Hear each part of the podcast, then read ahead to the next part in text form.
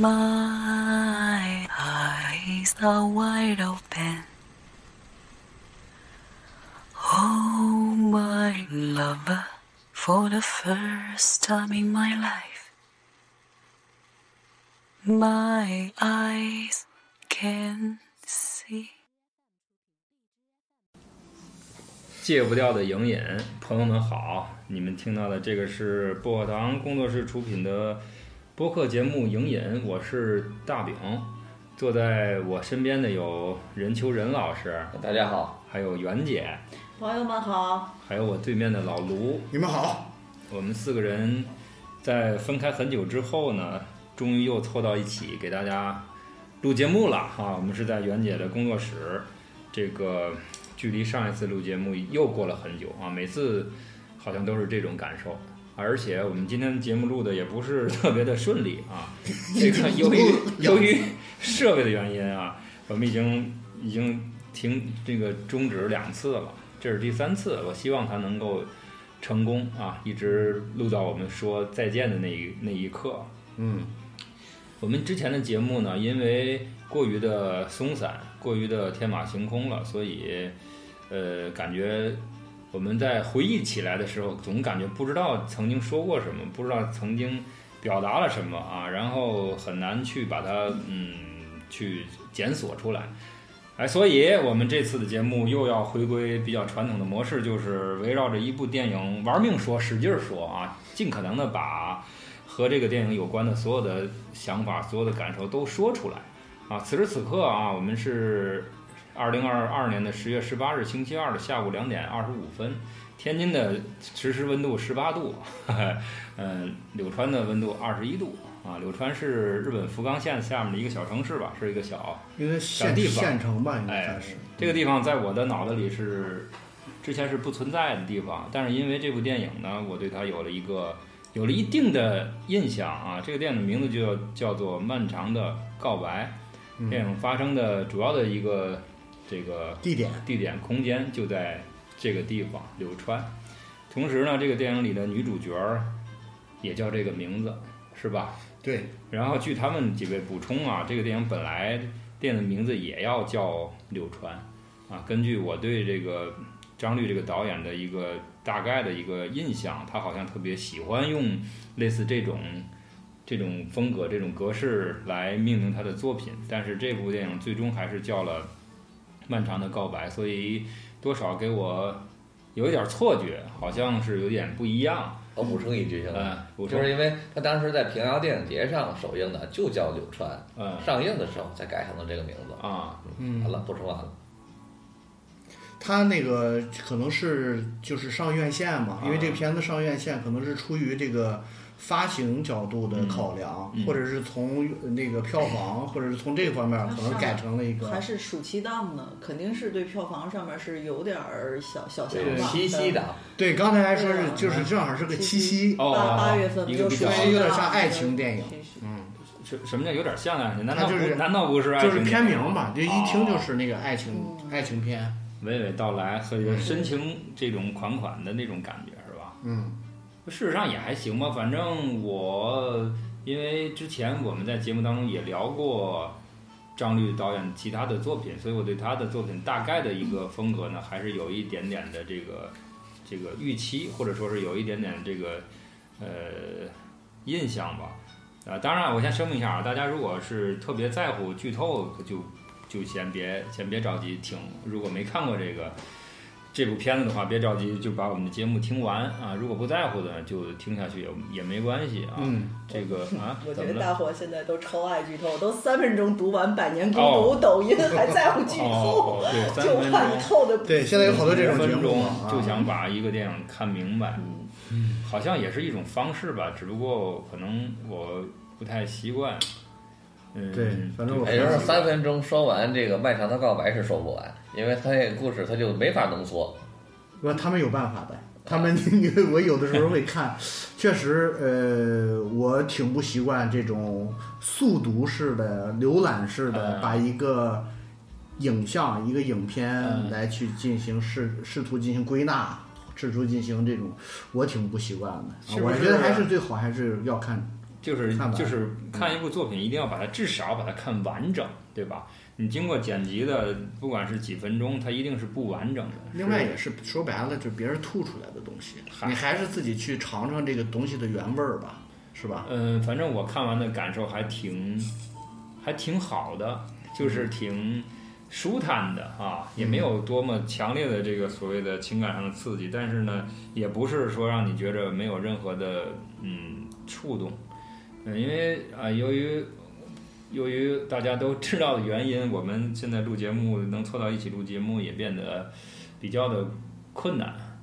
嗯，在这个这个时期呢，我们每个人的内心呢，多多少少都会受一定的这个影响吧，或者是多少会有一些在心态上有会有一些变化。嗯嗯，这个电影对我个人，我先说啊，你们反正也，他们对我个人还是有一定的这个治愈的疗效的哈。虽然这词儿说来挺恶心的是吧？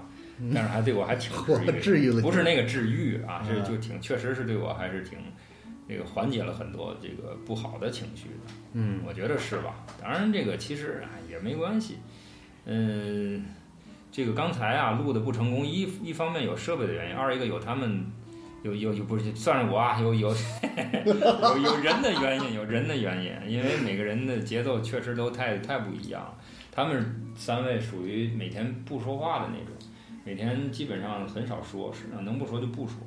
我是由由于我个人的这个 这个所谓做的这个事情啊，我每天都在说话，我每天都要说很好几个小时的话，所以我们对说话这个事情就不在一个不在一个节奏上啊，这个是是我没太预料到的。我觉得大家还需要再去这么去磨合嘛，但是事实发现还确实是需要的。哈嗯呃，虽然可能磨合了一个小时，也未见得多好，但是我们已经至少能够接受眼前就得这样，以这样的一种状态去进行下去的这么一个事实。呃，这个没有办法啊。本来想叙旧，想想吐槽，后来发现不行，要如果那样的话，这这节目就录不下去了。所以我们尽可能的围绕这个电影本身去去说话，呃，不要跑得太远，不要跑得很远啊。当然，我也以身作则是吧？我也不尽量不跑。我们每个人都有自己跑的方式，尽量少跑一点儿。啊，这个电影呢，两个男主角，一个女主角，还有但是就是主要演员，还有一个呃三个男的，一个女的，好像配置上跟我们现在这个录节目的状态差不多，好 像就是三个男一女的。配置配置。嗯我们有的时候，尤其他们有有像那个老卢，这个跟电影这个行业多少相关会密密切一点儿。任老师这个也看了很，之前也看过很多的电影，他们看电影现在已经变得不是那么的自然，不是那么的放松了。袁姐不知道，袁姐可能在我了感感觉上，这个相对来说更心态会更好一点儿。他们总是要嗯，这个或多或少的总是有一种嗯多多多重的视角去审视一个电影，这个其实我不是很认可啊，我是尽可能的把自己放一个放到一个最最最最最普通的一个观众的角度去感受它，所以呢。但是我这是说我啊，你们也改不了哈，你们也就这就这样了啊，所以我们这个节目当中可能会很多话题会嗯，会进行的很奇怪啊。你看啊，刚才他们俩就是不停的说，你现在这俩人都没没没话了。对，因为现在我是真的在这个阶段，就是觉得能坚持自我已经很难得了，不太去想影响别人和去改变别人。没有让你去影响和改变别人呢。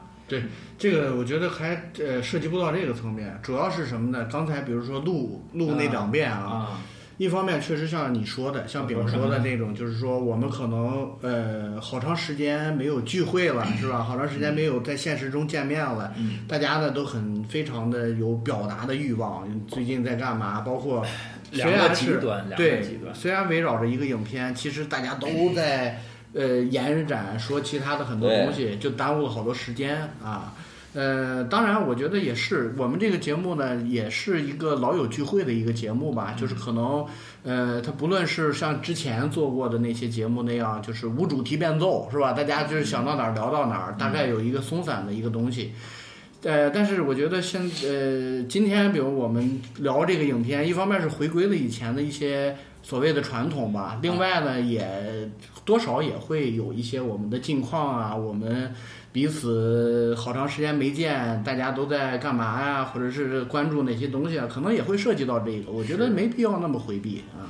不回避，不回避。嗯今天是我第一次戴眼镜录节目哈，今天比道具多了一个。丙老师今天戴的这个眼镜非常奇特，还有两两根那个 翡翠的链子。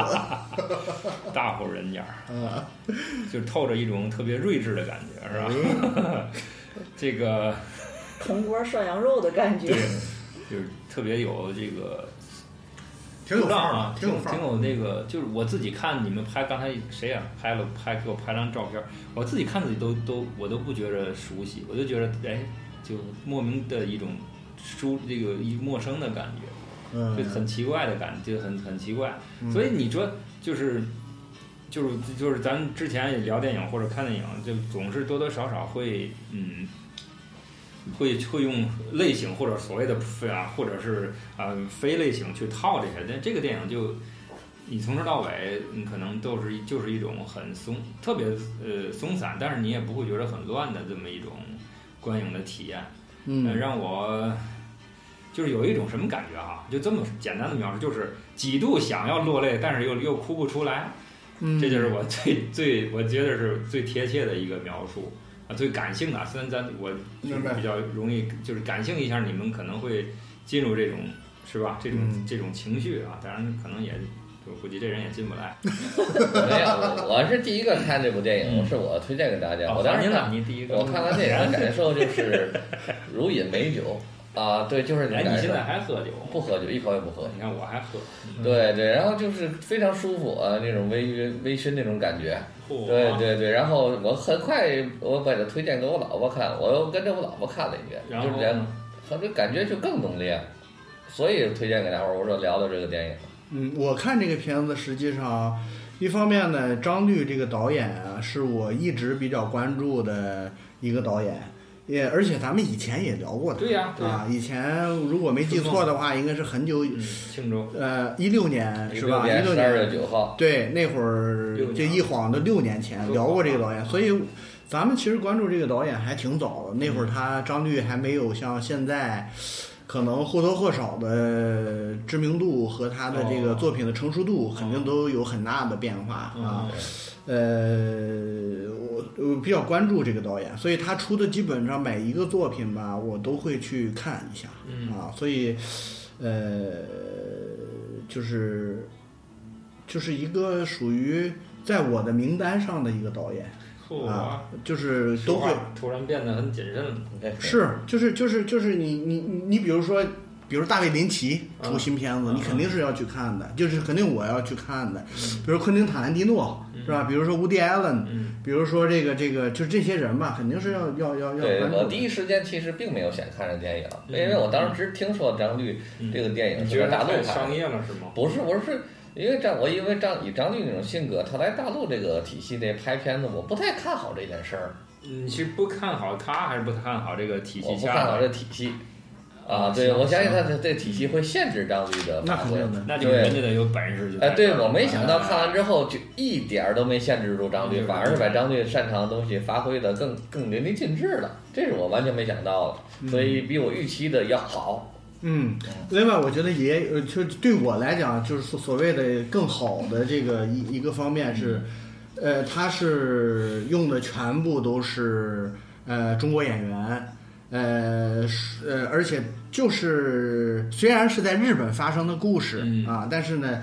呃呃，他们的这些呃呃人物设置嗯都是跟我非常熟悉的，嗯所以我看了，因为张律以前都是在韩国拍片子嘛啊，所以呢更没有那些芥蒂了，更没有那些隔着的东西了，就完全就是你可以看就当是身边的一某一个人、啊他的故事啊，这个那那种感觉可能更强烈，是不是觉得离我们稍微就更近了一点？对，更拉近了，是吧？对对对，嗯。嗯，但是亲切它又不代表那种特别怎么讲，就特别所谓的过于世俗的东西，是吧？对，就过于烟火气，不的东西也没有我。们国内电影的那种套路，完全在套路之外。这个人，他是真的是一个奇怪的存在啊，就是为什么这么说呢？他既让我感受到了某种亲切感，同时也有一种陌生感。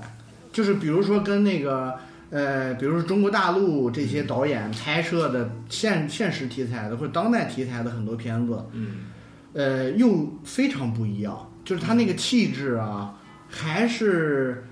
嗯，你不能说像韩国电影吧，也不能说像日本电影，但是有一点儿不同。非常独特的存在。对非常独特中日韩三国很难得导演里边都是拿出来就是张律，呃，不跟哪个地方都不一样。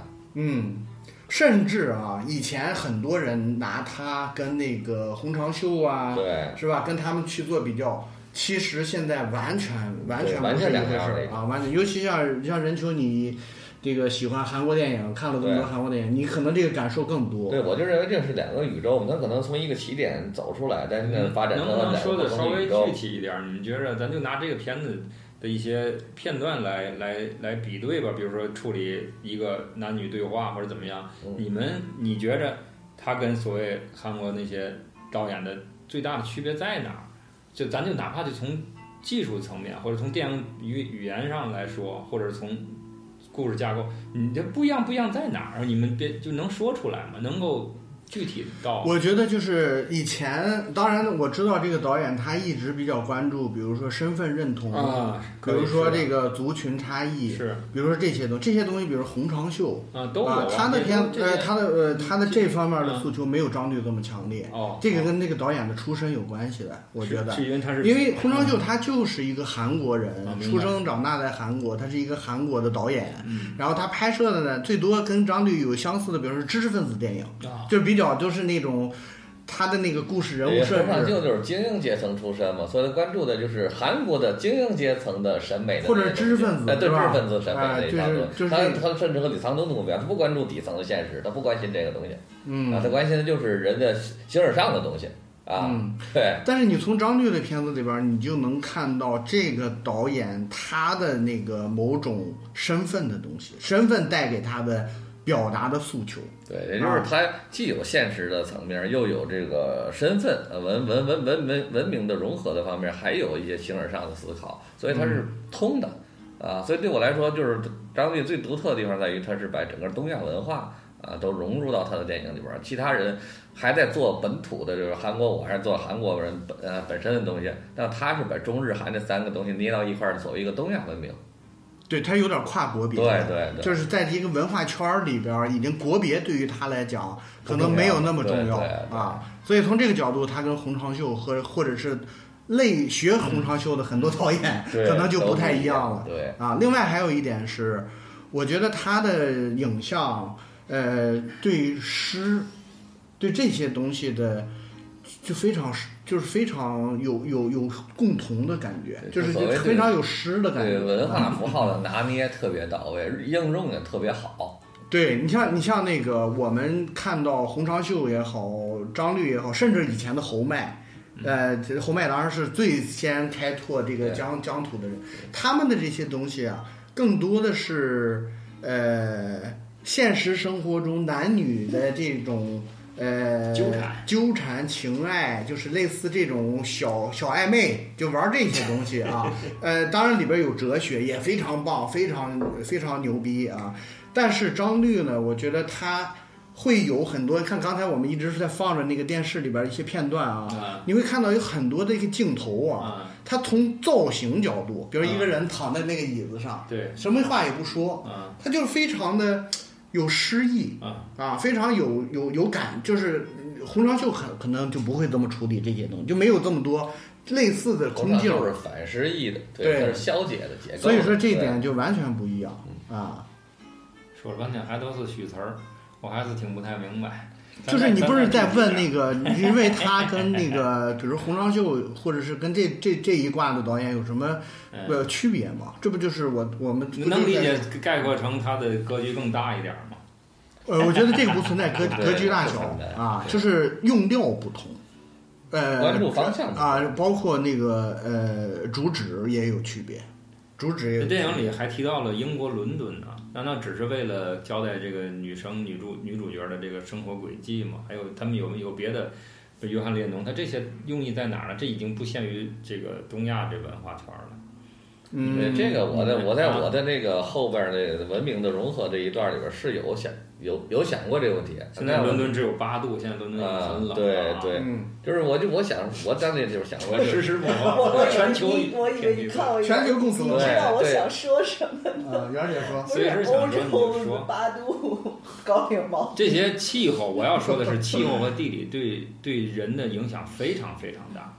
你对看待这个世界，这个你去表述，你去通，就是你接受完这些东西之后，你再反馈出来，整个这个过程是特别不一样的，对。特别特别你别说不一样温度了，啊就是这个疫情，啊！对呀、这 这对我们的这个影响都是啊，我我我 吃的什么，用的什么，喝的什么，在我的体系里边儿是这样，东亚你还有体系对呢东在东亚文明不是孤立存在的。哪个也不是啊。对呀、尤其是咱们呃日本文化，它是其和西方结合的非常紧密的，所以它建立这么一个叫桥要回来。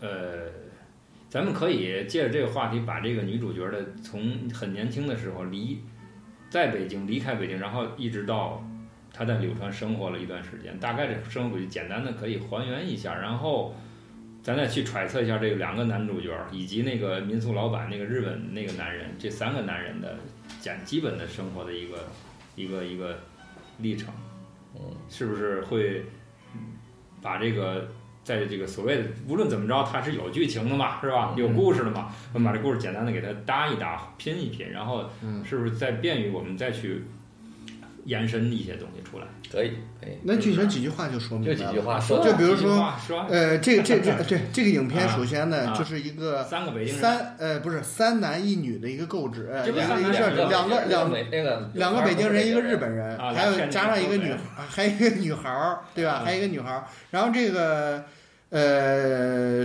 其实主要是主要视角是弟弟的视角嗯，他是一个呃，觉得就算男一号吧。啊他推动的啊这个剧，情他对他首先简单的说就是他知道自己得绝症了，然后他做出一个决定，啊做出一个决定就干嘛？叫他哥哥，啊叫他已经结婚的哥哥，啊有孩子的哥哥去嗯。到日本柳川这个地方去见一个女孩儿，这个女孩儿是他们几十年前的一个都喜欢的一个女孩儿，呃，兄弟两个都哥哥的喜欢的，前女友，是他哥哥的前女友，他暗恋的一个女孩儿啊。对对。然后呢，在日本的时候呢，碰到了一个，还碰到了一个日本男孩儿。这个日本男孩儿是这个女孩儿在伦敦认识的一个嗯。男孩儿，然后其实也能看出，当然比较暧昧，比较嗯。比较比比较轻描淡写的，其实能看出这个日本男孩儿也喜欢这个女孩儿。啊我明说了，没有，这都是都已经向他告白了。告白了吗？告白了啊，那我有点印象模糊了啊。所以说大概，然后就是这三个男人，主要是兄弟两个，嗯。跟这个女孩的在日本柳川的过了一段儿呃度假的生活，三天啊，就这三三天的生活，然后然后最后七十二小时，对这个男孩儿这个弟弟最后去世了。去世了以后，这个女孩儿回到北京，嗯，然后跟他料理，简单的去呃看了一下这个，也不算料理后事吧，对。就是怀念了一下，大概就是剧情就这么简单。对对，补充个细节，就是他们三天里边，哥哥和弟弟一块儿待了两天，第三天只剩下弟弟。嗯，对，对，故事讲完了。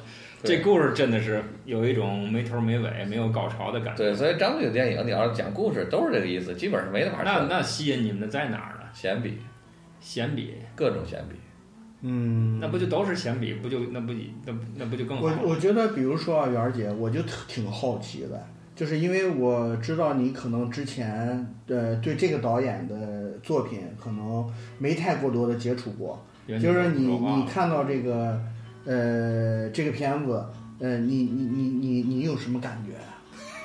你开始说对就行了。我我就觉得对这个电影是有点小失望的，因为对于我来说，张律没有那么多光环，对这部电影没给我那么多光环，需要一个张律的背书。就比如说什么余华又出新书了，有余华的光环就是袁姐去看，也没有没没有光环啊对对对他对他跟其他电影对于我来说是一样的，所以所以我接过这个个话来，就是我不推荐不了解张律的观众去看这部电影。啊，这个呃那我更不那我更不啊同意那那我也不同意，那我也不同啊意。虽然我有小失望，但不但不能否认它是一部好看的电影。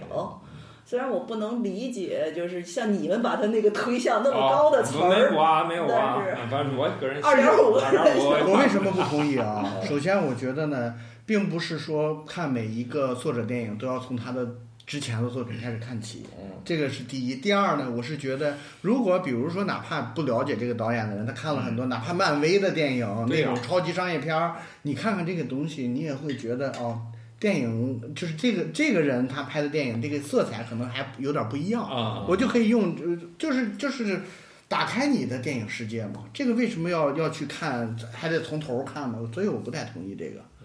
啊，没问没问题。对对对就是我我推荐这些就比较保险的，喜欢的人就会自然喜欢，那些可能不喜欢，可能不喜欢。对，如果要比如说我看到这个片子，我从这儿开始看这个导演的这个作品，我觉得他确实是一个萝卜青菜，是一个呃呃是一个呃爽口的一个东西啊。那你再去看他之前的，就喜欢看啊点什么小清新啊、节奏舒缓的人啊，看这部电影是没有问题的，嗯，对吧？就是你同样是喜欢期待你喜欢的切入点也不一样，对你喜吧？你是欢看中了它的营养，他是看中了它的美味，对吧？这都可以。对对，确实，袁儿姐，我觉得啊刚才给我提供的一个思路啊，就是对于很多的那个呃观众来讲，这个影片没有光环，导演更没有光环，嗯，所以呢，就是你就是多少有些失望，是吧？对你，你首先它上映的时间是暑期档，又叠加那个什么中国的七夕、七夕情人节，它就是要放到市场上啊让普通观众去看的，对吧？对它不是让咱们一个网站付点费什么的去看的，个错位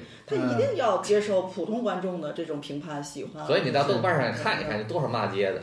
对嗯，对对，有的骂到我心坎儿里去了。啊但是但是确实，它要比那个之前那个毕赣那个《地球上最后夜晚》的那个营销啊还是收敛了很多那个确实是有点儿那个太过分了，对。对对对。但这个就是说白了，就是普通观众的需求和这个电影本身呈现出的气质，它有一个落差。嗯。对对，所以，但是其实也是一个尴尬的问题。我觉得不在导演这个问题，是在于又是老问题。比如中国没有这个呃所谓艺术与实与实验电影的院线。哎这些就我们不提中国电影啊你知道吗还是说电影本身你。要是有这个院线，大家就自然，哪怕你七夕节放，对你在这种院线，在有特定的一个，就跟看电视有调频道似的。我在那个呃这个电视剧频道和在这个电影频道，我我就有这个预期，是吧？我我那我大家就不会有问题。现在是所有的节目都要在综合频道放，对是吧？所以那你肯定会有这个失望。对我们啊，我们要那个要把自己那个放下来。另外一个，我的小人就是我个人的情况，是我希望，就是我个人对我个人的有一个希望，是我希望我能够去成长，因为现在咱们嗯不可能像以前我们的评价体系多元，可能那多元也离不开钱，离不开那个名气、地位、嗯职位等等等等，可能我们现在。受环境限制，我们只能内我们往内心里去寻找，可能希望自己内心更强大，希望自己成长。当我看到一部，就是我我的潜意识里告诉我，我想看到别人的成长，即使我达不到，我我要开心一下，我要去寻找一下什么。当我看不到那个弟弟成长的时候，我当然就小失望了。这跟每个观影者的不同的心境、性格等等等等等等都是有关系的大概。理解袁姐的这种这种她的这种感受，她是希望从头到尾看到弟弟有一个相对明显的实质的一个成长。转变吧，就是我不要转变，我只是哪怕他一句台词给我，就是本来让我他可能知道他长长了，他对他可能是意识不对爱他情也好，对他会然后通通过这些这几天的三天的接触，然后他会有一所有所就是再给你一个哦，他是跟以前不一样了，或者说是说出你心里希望他说的话，对，是有这种我我我再感受是吧忍再忍一下，我再补充两句，嗯就是说什么呢？我想打个比方，就是嗯我我们我这会儿好低落，我就想看一个喜剧片，我就想笑，我就想嘎嘎嘎的笑。然后呢，结果郭德纲这段不好笑，那包我袱没响，包儿没响，我我就失望了。啊这个可能我在那一瞬间的情绪，我就是想要看到成长，就没有，我就不行了，咱这我就四个人啊，失望了。看这个电影的这个这个预期和就是得到以及预期是特别特别不一样。就是你看啊，袁姐跟跟你你们肯定觉得袁姐跟跟咱不一样，我跟你们肯定也都不一你。的预期是什么呀？我没预期，那你为什么要看他呀？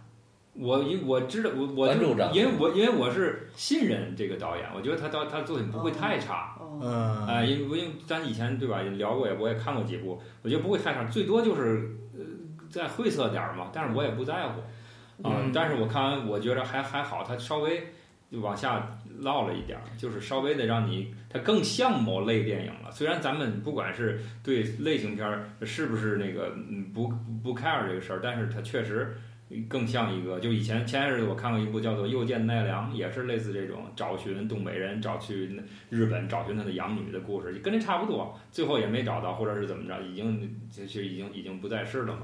就然后把这个奈良的这个地方的这个人文景观、这个自然东西给你表现，其实这个有点像那种，你就把它放在这位置上，你觉得已经很好了，拍成这样，没没对，问题啊。所以刚才袁姐说那个就是所谓成长问题，其实就是这个麦基在那个故事那个书里边儿就是所谓的这个人物弧光。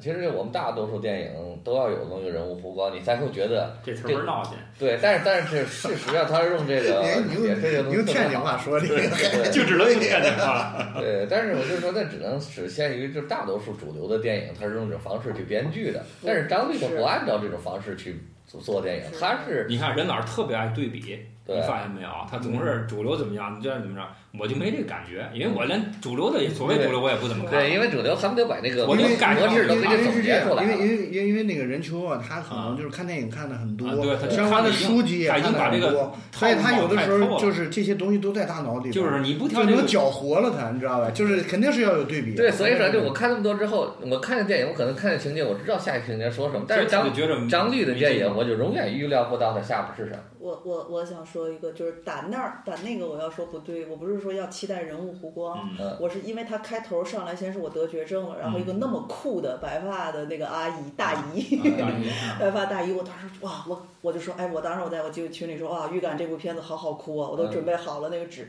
我不是说不是，我其实是我的内心成长，成长的目的是我要敢从片子里给我力量。嗯我我想吸取某种力量的那种感觉，这这是什么？这是审美多元，呃，这是审美多元。就像我们一定要成长，就是说那个什么，你就说那种是多元。我们看到这点了，哎，觉得它好。我们每个人都不一样。嗯这个菜我吃到对辣了就是个好菜，啊这我预期吃到甜了就是个好对菜。明白明白，预期是不是？我是说这种你的预预期呢？任秋？我刚才说了，就是预期本来这个，因为他在国内拍的嘛，其实放低了预期，但是比我预期的好很多啊！我觉得至少是跟他上一部电影《福冈》应该在一个水平线上。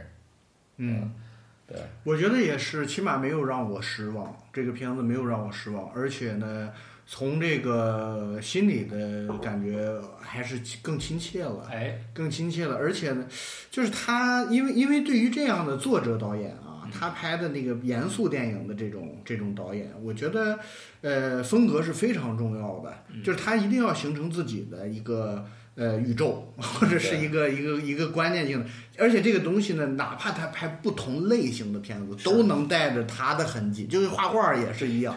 您哪怕那个那个那个，呃，什么希勒，他画不同的题材，他可能都是一看就是希勒的东西啊。，这点上张律是没有问题了，已经对。嗯嗯就是他拍，哪怕现在让他拍武侠片，嗯，他肯他肯定也能带出，一看就是他的东西对。从这点上来讲，他已经跟很多导演不一样了，可跟很多的那个所谓的干活的导演就不一样了，是吧？呃，第二呢是我觉得，嗯，他作为一个作者导演，他的这个诉求、他的表达、他的甚至他的那个功力啊，就是说镜头的运用啊，包括影像的能力啊，嗯都是呃，咱不能说炉火纯青吧，这个有点太高了啊。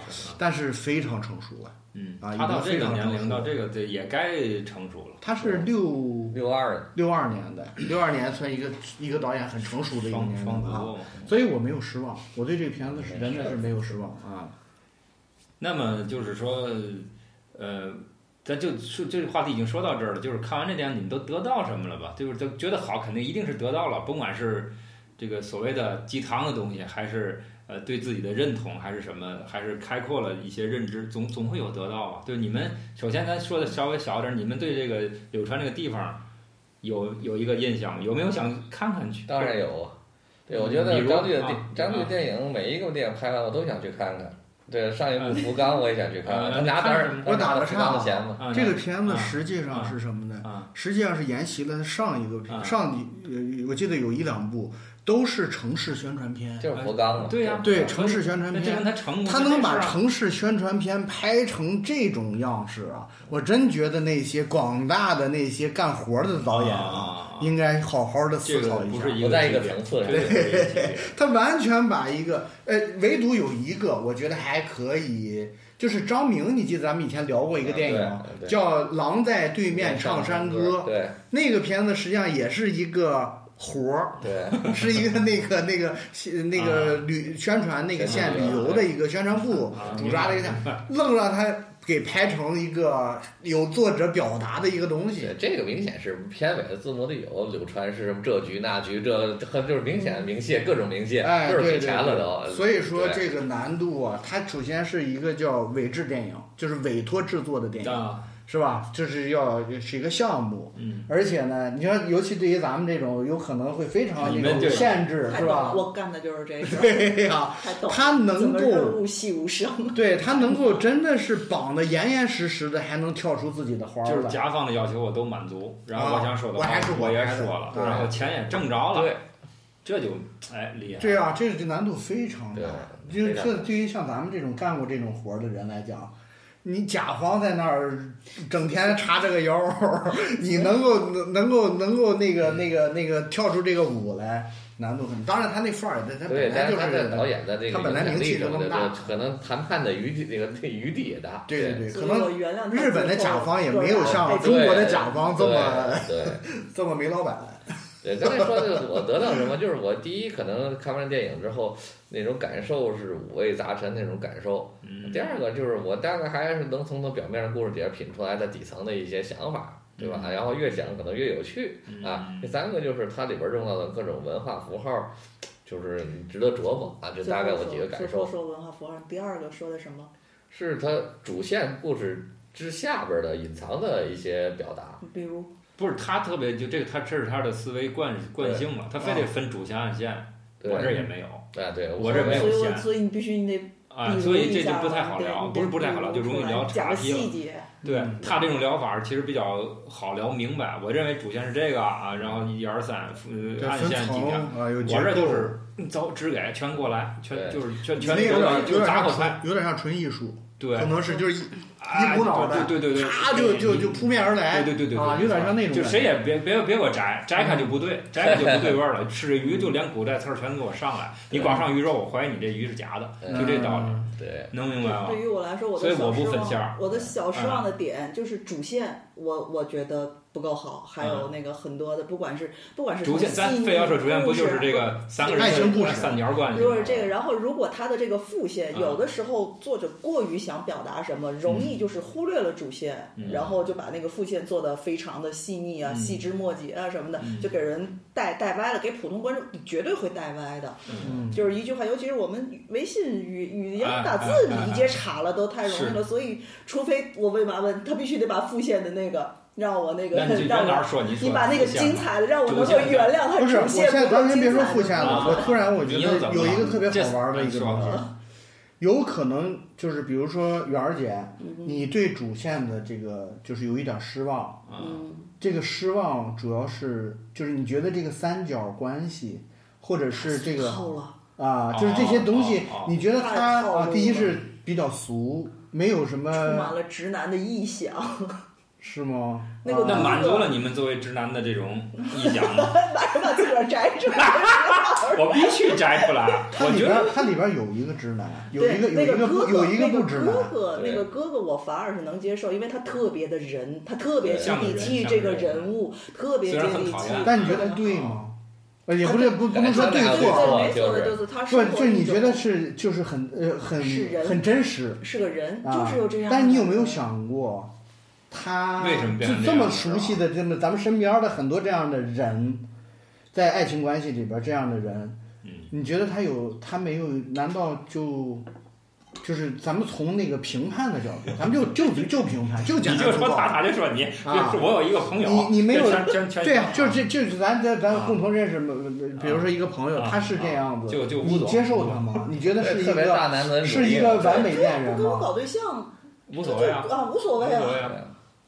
对，他要跟你他要搞对象跟你搞对象呢，那肯定不行，我不会跟这种人搞搞不到一块儿去。而且这种人，他那个那个主人主人公心机特别重，别看着表面儿，那那说大弟弟啊连连哥哥哥啊哥啊，你看见我我就说一个细节，他刚到民宿的时候，民宿老板出来，民宿老板和他弟弟说的是日语，他说不知道说什么，嗯然后他弟弟问民宿老板那酒吧怎么走，嗯然后他就跟他哥解释他问酒吧怎么，但是他跟那个老板解释就是我们想喝一口，喝口酒去，嗯他哥哥马上就跟出来一句英文，我的女朋友在那唱歌，嗯嗯嗯那，小心机。那小心机，你一句话就是向连连两个人宣示了主权，然后在头头一天晚上，在这个他弟弟在那儿躺着，那个民宿老板在那儿拜佛的时候，当着两人面进了阿阿川的屋子。我我的失望，我看到那儿的时候，只要那个倪妮演的那个阿川儿还没出现之前，我都是满意的。他一 他一出现，我就不满意。不是说这个演员演的不好，是演员我觉得应该选陈冲那样的大女主，有气场的，三个人才是对等的关系。不然这三个人是以哥哥那种欠儿的那个状态，是在玩弄这个女性，他翻不过来，他开场就不平等了。就哥哥那么欠儿，把这个女我生我觉得我，我觉得张律真牛。啊，就反而袁姐的这个这个主线的这个感觉啊，恰恰要进入她底下一层的那个表达、隐喻表达的那个，完全都是对的，完全都是对。待会儿我跟我我跟你讲，我对隐喻的那个 下下底层的，或者是副所谓副线的那个呃叙述，我我再说一些我的看法我。我想说是，就是一个人去创作的人，他不可能每个角角色都给予同等的爱，这是绝对是不可能的。他肯定有一个最爱、次爱，就是对每个角色。哦但是从我看这个，我觉得他对这个唯一的女性，嗯不及他对男性这些角色的爱。嗯，我不是说他因为张律可能确实是不是就是直男他，绝对直男。他如果选一个直男没有想那个，你看那样大气媛场的女儿姐这个观点特别好。张律在接受采访的，时候特意说了一句话，就是说他们就是就这这个电影里出现了至少三个男性。对呀，啊，然后就他就是对，就是他问这个问题，这这三个男性来说，你可能更认同哪一个？啊张律就直接说了，如果你是女性，这三个男人都不要找。啊啊啊，这是张律的对，这是原话。肯定的，对。那个哎，那那第二个弟弟你怎么看？从那个媛儿姐，你你你感觉他是一个完美恋人吗？我觉得他永远都在模仿。模仿他哥哥，没有活出自己。他是他是他是在意识，如果说身份认同的话，他自己的身份他没法认同，他永远有哥哥父亲，父亲没出场就用哥哥来代替，然后哥哥那个欠儿的样子，然后当哥哥走了之后，他又瞬间化身为他哥哥那样子，那么欠儿的去刺激女主，他很他特别像一只小孔雀，拼命的炸开尾巴要开屏，我要开屏，我要开屏。他怎么刺激你？对呀，没有这种感觉，他我就他是很他他怎么很刺激内敛的。他那些话，我看着他跟那个哥哥走之后，我看他就是一个还没长成的一个少年孔雀，在拼命的。而且在当时，他哥哥临走前，他都跟他哥说了，我想打你一顿。我觉得他就是在刺激他，他就是他就是在刺激他，在女主身上。姐的一个对，这是我的视角啊这是我的视角，咱啊们不用那个争论谁那个什么，嗯我的一种感官嘛，我就是觉得嗯他说这个话，在我耳朵里，哎，哥哥这么说，弟弟还要这么说。两个人没有区别，本来哥哥和弟弟是两个不同类型的男友，一个就倍儿欠儿，好像走到哪儿都风云人物要被人看到；一个就是闷骚默默写情书的，两种类型，在女人眼里是两种类型的男友。突然哥哥一走，弟弟化，弟弟化身为哥哥，还那么欠儿的怼女主，跟哦女主说一完全句话这我，就就是哦我跟我感受完全不是。你知道，我就是这个感觉。呃，你你你这这个个个人感受，对对对咱不辩论，不辩论啊，这个这个东西。但是我想问你一个啊，就是我在里边有一句台词，我不知道你还有没有印象啊？就是这个弟弟问过这个柳川，就是说你当时为什么那么爱我的哥哥？嗯，啊，然后柳川说了一句，我喜欢他年轻的时候那种不确定，还是我让他写的不不负负责任任的的随便。对，不负责任，我喜欢他不负责任。对，这个我就不知道女孩儿，就是从咱们就聊只聊这那个表面这个表层线啊，这个这这句台词你觉得能符合逻辑吗？符合逻辑，而且他一定是二十年后说这句话，他一定不是少女时代说这句话。二十年后，哦，我明白，我当时喜欢的是这个。对，然后他弟弟马哦上就这个我就 get 不到。对我说为什么这个女孩她会喜欢那个对呃年轻的时候的不负责任呢？对哪个女孩儿会喜欢那种，？然后你想想，他马上又追了一句他弟弟，为什么？那你为什么还跟他睡呀？啊，对，我就觉得这句话就马上化身为哥哥，就是这种特别激怒人，然后不是，就是因为他弟弟恨恨他为什么要这样？因为他弟弟可能爱爱对他就是那种，哎，我就觉得哇，这太卑微，甚至卑鄙。他只能卑微，他哥哥才是高高在上的。对，所以我就说他在模仿啊。你们啊，行吧，你们说吧，我我全部同意，我全部同意啊。你们那你说你你说你哥哥是最惨的一个的这个电影里头，我真的是最我真可怜的，特别好奇最可怜的就是哥哥来，，你说说为啥？最受压抑的就是哥哥，不是弟弟。啊，生活的不是弟弟琐碎呃，为啥弟？至少，也许是因为他知道有有了绝症，他要走这一趟，圆这个所有的这，也许没有这个，但是他做的事情绝对比哥哥爽多了。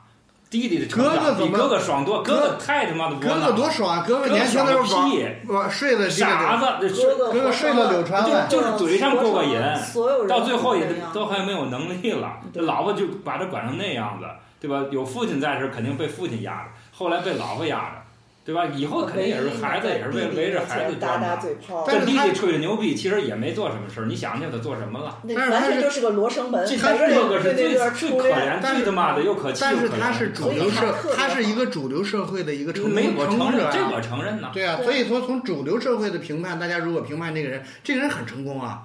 他年轻的时候该玩的都玩了，然后呃进入了正常的婚姻生活了然后有他他的有他的孩子，但是嗯开不开心，在他在他的你从他的细节上能表现出来，他对别人为什么这么敏感？对民宿老板，对对这个这个女女主一些行为，他那鸡一定要贼呗一。定要做出反应。他因为想占有的更多呀。是因为他妈没有啊，他才才才才才才敏感。他一说就是就是因为没有啊，那那占有他那弟弟没占有过什么弟弟什么都没有过。你可打住，不不不，绝对不是你这个人老实哥哥这么讨厌，但他差太远，在这个事儿你没有 你你不用跟我聊这个感情上的事情啊，要聊这个层面，聊这个层面我太老师爆了啊！什么？哎对你，你是经历更重重要，回忆重要，还是你眼下的东西重要？这个是你可以探讨这个问题。你要觉得这些东西重要，那咱没话说。就我有房子，我老婆孩子这那有，那你付，你一定是付出嘛。你有这个就要付出那些东西，你付出的是什么？就是各种没有，各种不不可能的东西在你。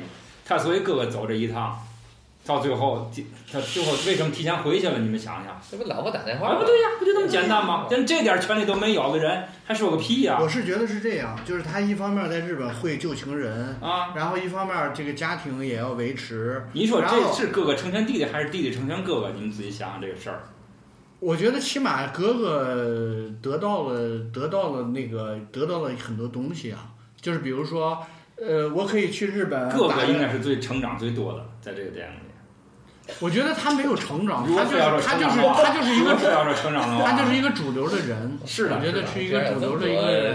哥哥是最他妈的可悲可怜的一个。那我觉得张律还真挺就是咱最瞧能让不起人，看到这个这个这个层面的东西。我就我相信咱俩这个应该是比较有共识因为最的。我立体喜欢对吗这个哥哥就是个人，就是我身边的人。我最喜欢哥哥这所以个角色人也喜欢对我那俩人我就不喜欢，他们俩对手戏，哥哥一走完了，我整个崩溃，我是特别失望。弟弟是确打嘴实虽然你觉得可怜啊怎么着呀，他是淡薄的。咱说从这个我跟你那 OK，那我们可以适时的进入到更深层了，进入到第二个阶段了。进来吧那从哪儿接啊？从语言接。啊，录上了呃，一直录着呢。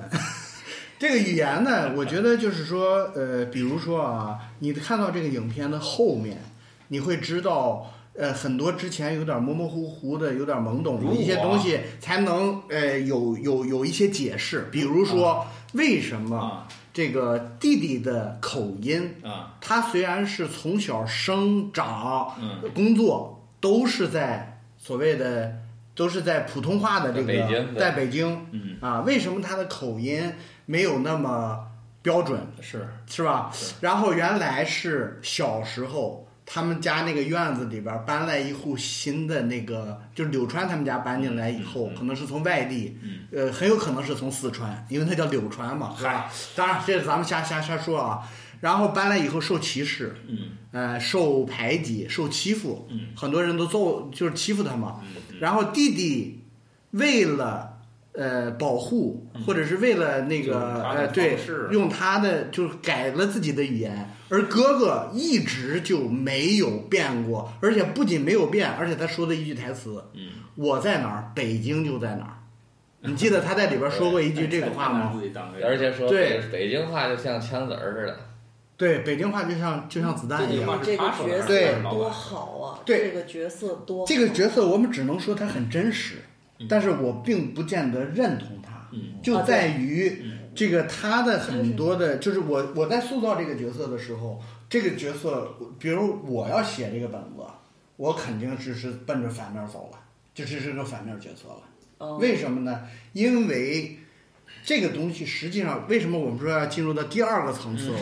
赶紧吧。就是这个张律他作品里边一而贯之的一个东西，身份，还有他的这个族同呃呃呃族裔认同啊、身份认同啊这些东西的东西潜在下边呢。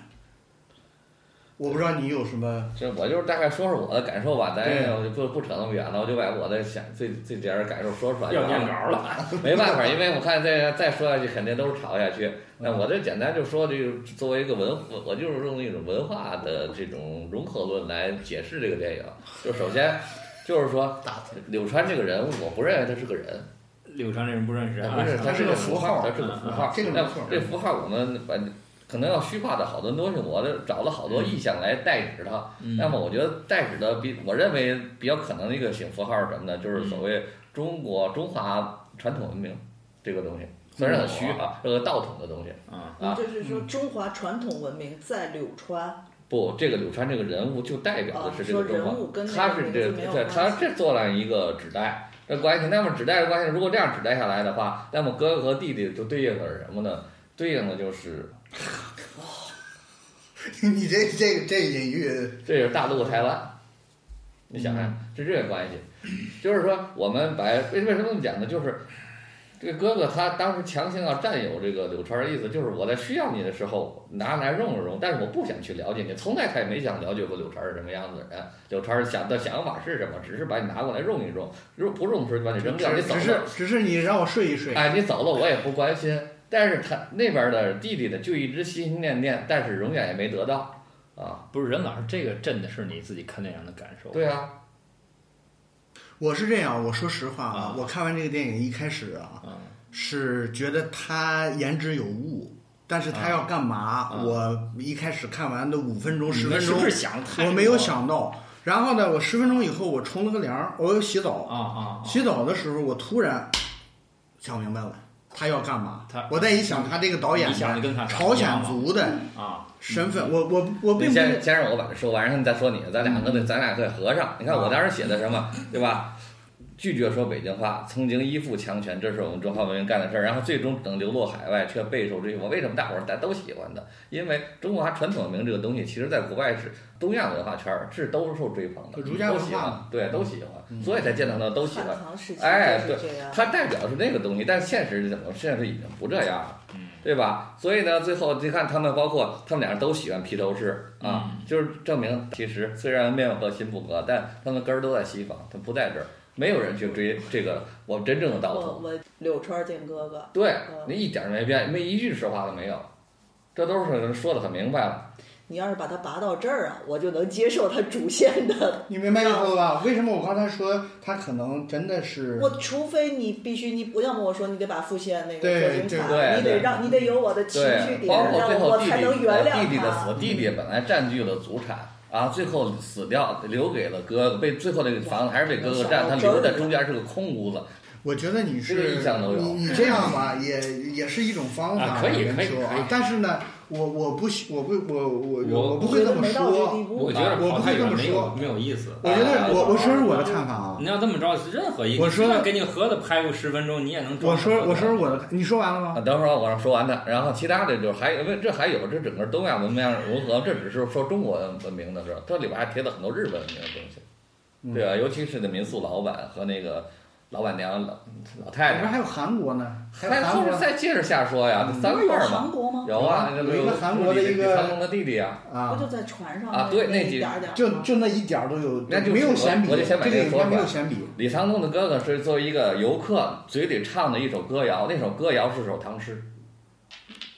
你看这里边就是什么，汉儒家文化、朝鲜文化融合起来，他行走在日本的河上顺流而下。我操这个这有点想想这有点个硬吧？这个 是有点硬，但是是我想，他就是说作为一，个中文教授，他这个应该差不多。我就说我知道你想我说完，我的意思就是，韩国文化作为东亚文化，一直出自儒家，混搭日本，最后汇成大河走向世界。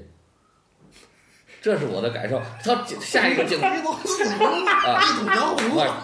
可可能是这样，但是你看我说完，你们不同可以不同意，没问题。下一个镜头，你们如果记得的话，他这个柳川看着一个老头儿在往上游，我不信，这是你自己当时看完电影就马上反应出来的东西，我绝不是对不信。是我琢磨出来的，你要说琢磨三五天，那我信。那是有可能当时你看电影，你都看不可能，那么多来，不可能。他看了，他看了三遍。对，但是我当时就觉得不对，这儿我琢磨出来，逆流而上的老者，我认为是什么？就是同为东亚文化，韩日都走向世界文，成为文化输出的代表，而中华文明却越来越喜欢追本溯源，在源头上获得文化自信，最后成为自娱自乐的井底之蛙。这我想的。不是你等会儿，你等会儿，是谁追根溯源？你觉得现在有人在追根溯源，在追传统？我们一直我们是谁？我我们是追中的是什么？中国文，我们现在这个中国，你追了，你追了，你们我追了吗？我们一直在喜欢在源头上找自信，找优越感。啊，对呀、那那你你的意思是源头就不应该给我们自信和优越感吗？源头带不了这东西。还是我们太缺失了？我们现在需要的是和和世界融为一体。我我跟你不同的看法。如果我们真的去追到了那个源头，啊去找到了那个源头，我们就已经跟世界融在一起了。但问题是没找到，这只是在你如果真的只是在和这个我大方方向在逆流，在反着走。我现在第三刷《诗经》，我就觉得那时的世界那个五彩斑斓，然后那个什么，那是开放的，那是包容的。我们没有抓到那个源头。对其实你想说的，准确的说，是从宋那个朱熹杀千刀的之后改的《论语》。准确，他是在做这个溯源的动作，但是并没有真的溯源，他最后只是在找我优越感。我我我我解读没有这么这么打引号的，没有这么硬啊。我是觉得呢，柳川确实是一个符号，这个女孩儿是一个符号，嗯。是确实是东北亚东或者是东亚文化圈儿里边儿 每个人都想追求的一种美好。一个女孩儿，她是一个象征，嗯大家就是就跟爱情里边儿我们要追求一个女性，嗯，呃，所以她这个电影确实是直男啊，有点直男的那种感我觉，是吧？我当时我就想，如果这片子我一一直以为他们是在寻找，永直远找不没问着。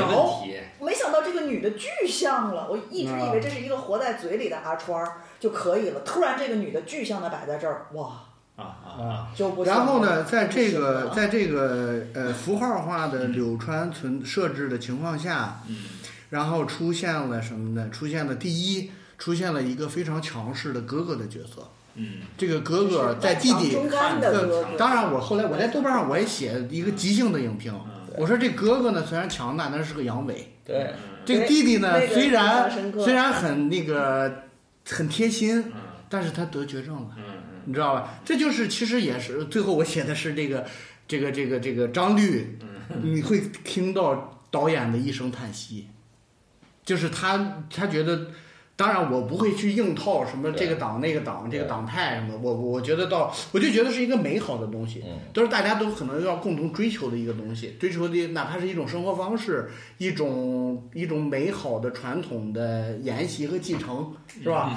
但是呢，就是我我可能不会太刻意的去说它是中华文化啊，可能更多的是一种美好生活对对。啊，追求幸福，老百姓大家呃追求的一种那精神也好，或者是什么一种一种理想的，像陶渊明似的，就是呃悠然见南山的那，种一种状态。种解释，但是说柳川肯定是个虚指，呃，对，他肯定是个符虚他如果不定是个符号出现。就好了。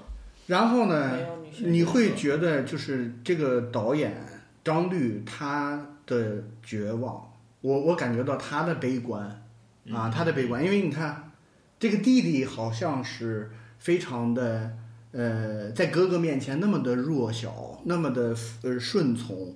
但是呢，他又真正他该勇敢的时候，他比哥哥勇敢。当然他能够在这个呃院儿里边新来的一个小孩儿，大家都欺负他的时候，我敢挺身而出，我我跟他说说一样的口音，你们都揍我，我我都同。他比他哥哥勇敢，但是呢，得了绝症了。就这样的，就是同样的这个模型啊，我们还是要搭模型。在这个模型的情况下，一个就是这种，比如说他有有人性，有有心，有真的是呃呃呃这个体恤弱者的这么一个人，他活不下去。只有什么样的人能活下去？大国的那种文化沙文主义的人，他可能哥哥那样的人能活下去。哥哥那样的人不仅能活下去，而且还是就像从年轻一直到中年，虽然也有很多的束缚，像你说的婚姻的束缚，各种问题，当然不止。但是但是他你能看到他很多的那个狡黠，他的生活里边那小鸡贼、啊，小那那那那些东西都是有的，都是有的。就是他更适应这套规则。对他适应这个，所以我是觉得呢，这个这个好的影片啊，我现在教呃大概说我对这个影片的感觉，我觉得呃好的影片其实它都是要分好多层的。就我我举个例子，比如说《少年派嗯》，《少年派的奇幻漂流》，嗯李安那个片子，我们一般的观众会把它当一个娱乐，当娱乐片没有问题啊。动物园儿好多动物，狮子、老虎，在一个太平洋上一个探险，没有问题。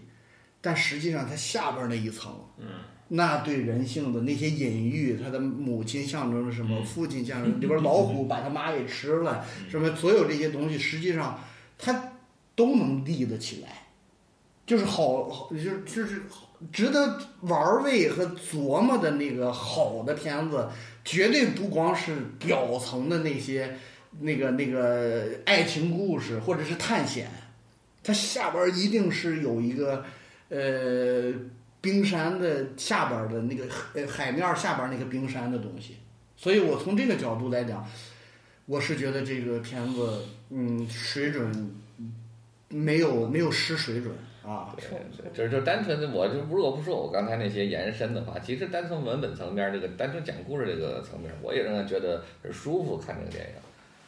啊，你就是说从表面它都是成功的，都是成功的，不不不加这些意义，它都是成功的。它是一个讲的非常舒服的一个散文式的电影。我就说这个东西不见得非得要成长，不见得非得要有一个圆满的故事，要有一个讨人喜欢的角色。里边可能没有一个角色讨人喜欢，但是它整个呈现出来那种状态是迷人的。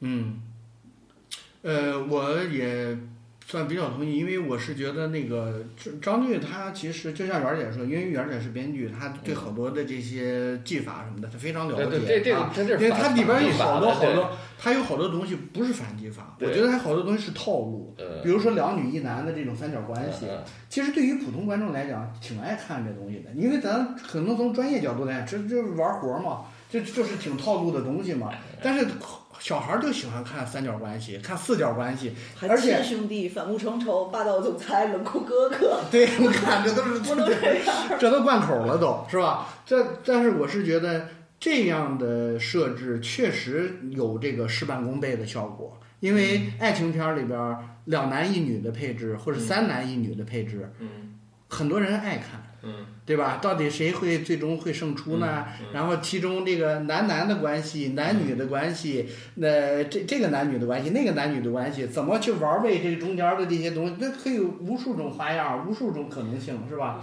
他他也能，就是他不光是这个片子，你像他的那个什么庆春呐、呃，像什么那个呃庆庆州啊、春梦啊，对，这个这个这个这个福冈啊，都是两女一男，三男三男一呃两男一女，三男一女的，他玩这个套路玩的非常熟的。我想说，玩暧昧就是综合你们俩刚才说的啊，我对这个片子，如果如果说这个导表这个片子表达是导演对文化的什么的这么一种失望，那我觉得这个片子。那我的那点失望就没有了，太牛逼了！因为我看完就是超级失不至于望。不至于。不是啊是的，他说那个没有成，我说的没有成长，他只是行为表象。我要的是成成长背后就是给人希望，给人力量。如果这个导演他就是想要，我就告诉你没希望，对，他是绝望的，那绝望的，那我这个感觉就对了。无力感，对。那我这个我看完这个片子，我感觉失望，我觉得没劲，我不喜欢，怎么对，那所以我就那就对了。最后就是我那个但是豆瓣儿那个即兴评就是 导演的一声叹息。无力感，就是因为这么如果是胜利的，你这样的话看看是哥哥这这层面，最后大获全想胜，你们哥哥想的这么多了吗？很少有对呀、人我估计。而且呢，我是觉得，呃，说到身份认同，就是啊，你先说吧。啊，说到身份身份认同，实际上这是导演的一，是起码到现在是他一直的一个命题对嗯啊，他的主线就是身份认同，啊他跟他的这个背景是有有有关系的。对，他本身是在呃东北的朝鲜族。啊，是。啊，然后呢，这个又在韩国 任教生活这么多年，然后事业起步，嗯嗯。然后他肯定，你其实其实我们从呃身份认同这个角度，我还真是觉得这个朝鲜族啊，以前我忘了聊哪个节目，我也说过这一点，啊，朝鲜族是个挺。就是朝，就是这个族裔是一个挺奇怪的一个，挺摇滚的挺独特的啊。我聊过，因为中国没有原摇滚鲜族，对，包括你看，外来的。你看啊，这它里边儿其实啊，行，你先说吧。它里边儿还说过一个台词，其实朝鲜也在里边儿玩。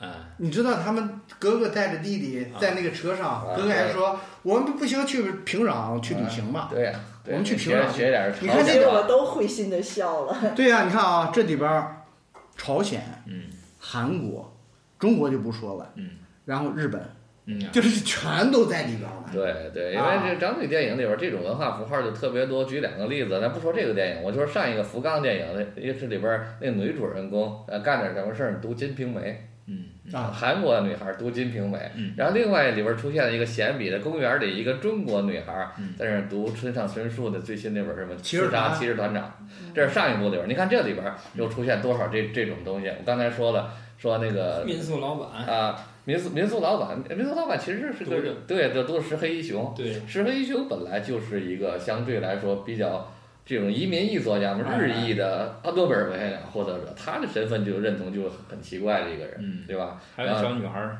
对啊小，女孩那个唱歌，我跟你说个八卦啊我跟你说个八卦是昨天我看的，就是有观众问，嗯，哎，为什么你在那个是庆州还是哪个？啊就是《金瓶梅》那个是哪个片子？《金瓶梅》金瓶梅是福冈，啊，福冈对啊。福冈，为什么在福冈里边你要设置放这么一本书，《金瓶梅》和《刺杀骑士团长》，就是这些书，你知道张力非常狡猾，他怎么说的？他说：“嗨，就是呃，当时拍这个戏的时候，我们在日本，然后有一个我的一个好朋友，然后是个演员然后呢，他那个要来探班，来日本，其实他就是来旅游。嗯然后我就打电话的时候，我问他，我说现在中国呃流行什么样的日本书呢？嗯最流行的，他就是说哦，畅销版第一是村上春树的《自杀骑士团长》。嗯他说那你就把他带过来，啊，带过来。然后呢，《金瓶梅》也是，这他是非常回避，他不愿意让人去想到这一层。但其实那你可以不拍嘛？你要不他非常精心当然，我也是瞎，我也是瞎猜啊，也可能是过度，我我也是过度解读啊。其实啊因为观众会一定有你们这样的观众，就是拼命解读，一定他肯定知道。你要不对包括想解读，你别别包括给这个。我们再说一说这首主题歌，就是《秋柳》，就是这个里边这个柳川唱了好几遍，对啊，非常非常美的一首歌。这首歌是是那个歌词是李叔同写的，对啊，啊，对这首歌的来源就非常的怪异嗯啊，他是小何那个背后的音乐人，通过一个叫寻谣计划啊，从民间逃出来的嗯童谣，嗯嗯嗯嗯都特别奇怪吧？一一首童谣写的是那么悲的歌词儿，嗯。啊，然后是一帮小孩儿唱，原来那个有那个专辑是一帮小孩儿唱的，然后那个作曲是谁呢？嗯。是美国十九世纪的一个作曲家，嗯。是写美国内战民歌的一个啊，一个作曲家。这首歌原曲是美国的一首民歌，嗯，经过了一百多年，不知道为什么来到了中国，由李叔同给他填上了词，变成了这么一首歌。学过西洋乐啊，钢琴什么的。他他说的更多的就是说，嗯，就是现在那个曲子都是他的来源，他的身份都非常的选择那首歌当主题歌？你看这里边就特别复杂。嗯，而且我是我再给你补个八卦啊，就是 这个影片你看见小何了呗？没注意，小何音乐总监，不是，他是说我说的表演你看见没看见呢我还没注意啊啊。小何就在柳川出现的第一个第一场戏，在那个酒吧里边啊一开始有一个男的一直在看着那个，就是坐在吧台上边儿，啊然后还看了大概有三秒到五秒，那个就是小何。啊！你知道吗他就一直在看，因为我比较呃，有一年小何在里昂演出，嗯我们还一块儿聊了半天，你知道。他后来我没想就，他也是拍的张律的第一部那个重庆是重庆因为重庆是张律被禁了嘛，啊，所以张律离离开了中国的一个重要原因啊。哎呀，这么一说，张律以地名为电影名的很可多呀可不止那个三四部了。啊，很多重庆、日照里里，里里、嗯豆满江，对，然后这个柳呃柳川、庆庆州，对，然后福冈，福冈，哇，这么多了。嗯，啊，他就是真的是风格风风格化的，嗯，对，然后我就还说呢，其实这整个电影用了好多好多音乐嗯啊，呃，有各样南屏晚钟，有月亮代表我的心，还有很多郑丽君，啊，对对，很很多很多有日本歌曲，有韩国歌谣，嗯但是我总结了一下，发现哎，对，没有四九年以后中国的歌，嗯一首都没有。嗯嗯所以这就符合我当时的一个想象。我不想接受他这种到骨髓里的绝望，我不想要。我觉得人如果就是绝望，肯定是待会儿这个状态，但如果真的每个人都绝望了，嗯那就真的完了。嗯，其实也不是绝望吧，没有没有，说你没绝望，我没绝望，你这回真我也的没绝望，就只真的有一个。有些内容啊，对对但这个有些内容我说真的但这个啊绝望的这个辐射的情绪的啊，能量我也没场的强我也没说绝望，我只是说的一个些象征。他从这儿开始的对那个文化的绝望，我就是啊，我知道我我跟你说一的点啊，我跟你说一点，不希望为什么没绝望有没有咱们想象中那么绝望？因为呢，这个影片最后是这个女孩去祭奠这个对弟弟。我就是绝望在她身上的，我刚才没说就是说什完。么呢？就是我觉得这个呃，影片里边儿这个人物，如果咱们符号化，是吧？嗯，我是觉得呢，这个他死了，这个确实是最最最最让人遗憾的一个结果，是吧？他可能就从符号化的角度来讲，他这个是不好的一个结果。嗯但是嗯，这个女的出现了，嗯。这个女的当时最后一场戏啊，她在那个院子里边，她进那个弟弟的房间，嗯。她说我想安静一下，你们都出去。嗯。然后把门关上，在弟弟的床上躺了一会儿，嗯。然后起来，然后出来，反正就特别平。后来就没有太多的煽情。嗯嗯我觉得，呃，但是对于我一个普通观众来讲啊，嗯。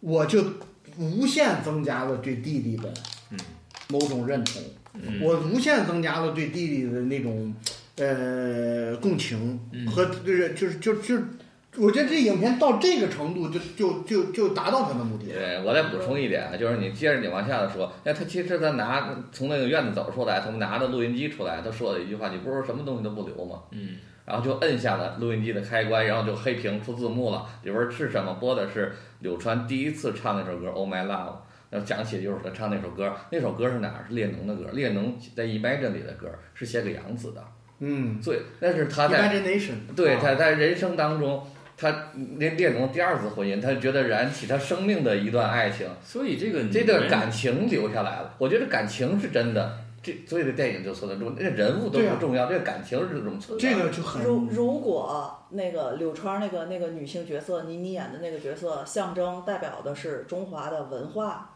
那么他就是一个没有自己大脑的，然后那么顺从的，那么乖巧的，那么没有力量的，然后我就觉得他弟弟死了，他还冲冲回去那那一段儿，我就觉得一下就 low。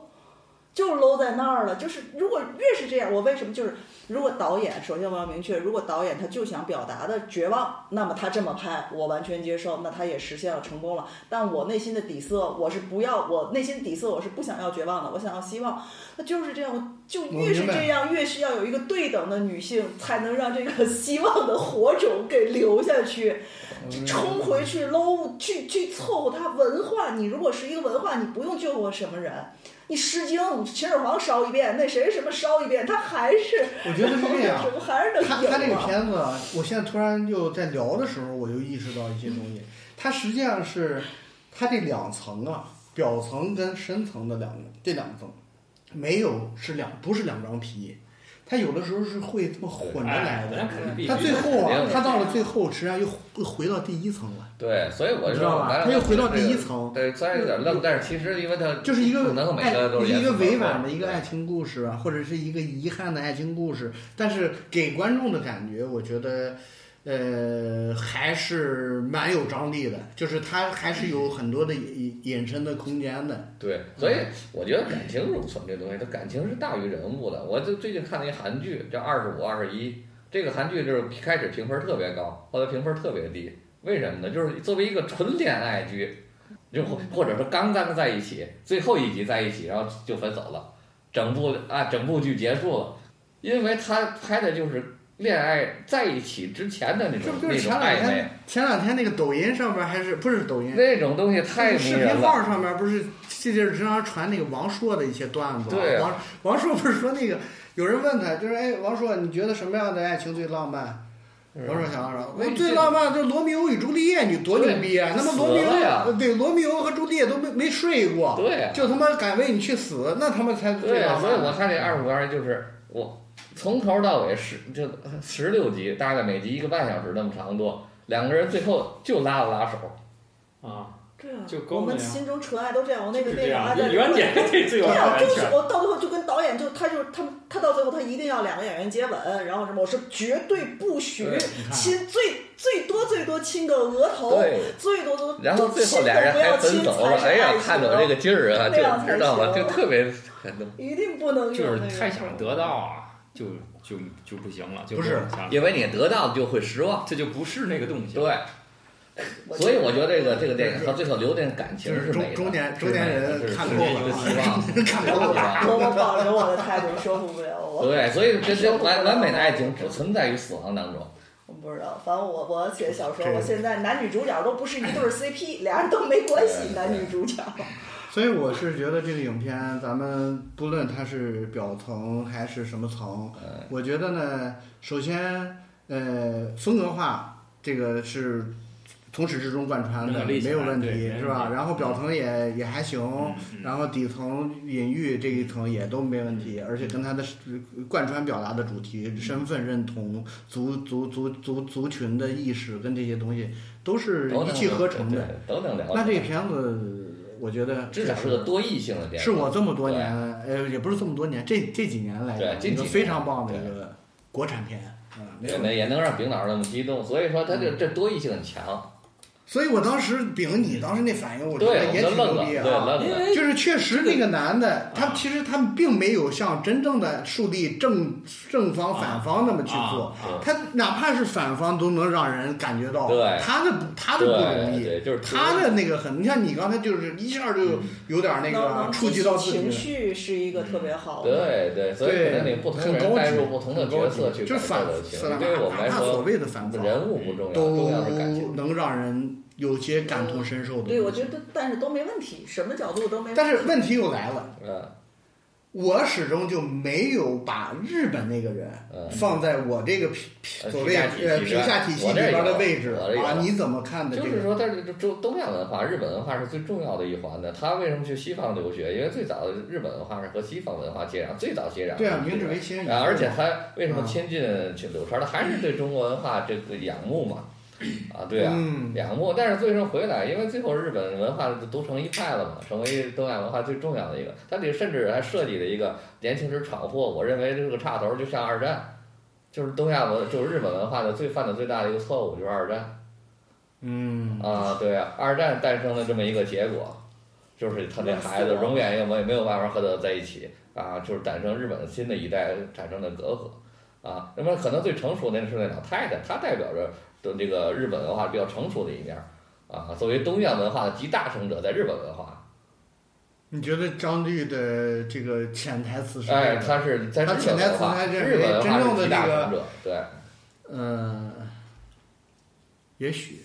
为什么这个日本老太太跟这个柳川，他们最后对决对对决，两个人语言不同，能够能够能够相通，我都能理解这个大招儿，而且大招儿可能就使得而且我特别的自信，呃，对，因为我自洽了到这个阶段。他可能就觉得就是说，呃柳川是一个大家美好的象征，对然后这个日本这个服务员老太太呢是一个。就像你说的，张律认为他是一个真正的传承的那个那个东西，这两个人对话是完全没有问题。完全没有问题，对，因为他是同同源的，但是这个成熟度不一样。你看我这样就能说得通，嗯，就是就其他那那些东西我也能嗯没有问题，但是就是我我我稍微觉得这个影片有一些瑕疵，就是日本这个角色多少有一些对于我来讲啊有一些突兀，啊有点突有点没那么顺着你知道吧？没有那么顺着。就是他，当然我可以设置他是一个房东，对他是一个他柳川甚至来日本都跟他有关系，但是我还是觉得他的存在在这影片这个一个多小时的这个存在是有一些因为让我三角是一个稳定结构，它四角不稳定。可不是四角啊，这里这老婆儿和那小女孩儿这六仨男对仨女，这是势均力敌的关系，根本就不是那个啊女学生不是那个，或者说，如果你们可以把那那小女孩儿和那个老太太都放在刘川身上，这刘川一个人就能对付三个男的，这哎要你男的根本就不算什么在这里。让你那个所谓我这个，绝对女权啊！你那个我我 我但是不是看着我，像你那个隐喻系统里边儿，一个是流川的小时候，一个是流川的未来，然后一现在。这大哥划船，这大哥真是群众跑龙套的感觉是吧。他在那个东亚文化里边，感觉那存在感怎么那么弱呀？借借力嘛，就是这样感觉。现在只不过他现在发展的好而已，但是并不是说他就觉得刘川在这三，咱就说俗一点，在三个男人之间很很很从容嘛，很自如嘛。啪啪你谁来谁走啊我全都给你化解了，我也没没有吃身份，我也没有特别激对，动。所以他这有好多系统的解读，就是说把这小女孩儿、柳传儿和老太太作为三人生三个阶段，或者他都成为一个三位一体，有这种解读的，我也看到过。嗯，对。所以我是觉得他的解读可能还有各种可能吧但是主主要就是应该大差不差的。哎，就咱们对，就是就是咱们可能喻体用的不是很准确，但是他的意思大概是这个意思。对，行吧，那就 OK，是不是可以结束了？该该走该走，咱们走走走。嗯，接接接接孩子去。这样是吧？这样，行，那老卢打扰文件吧，咱就行好录到这里，好，拜拜拜，拜大。家再见，拜拜。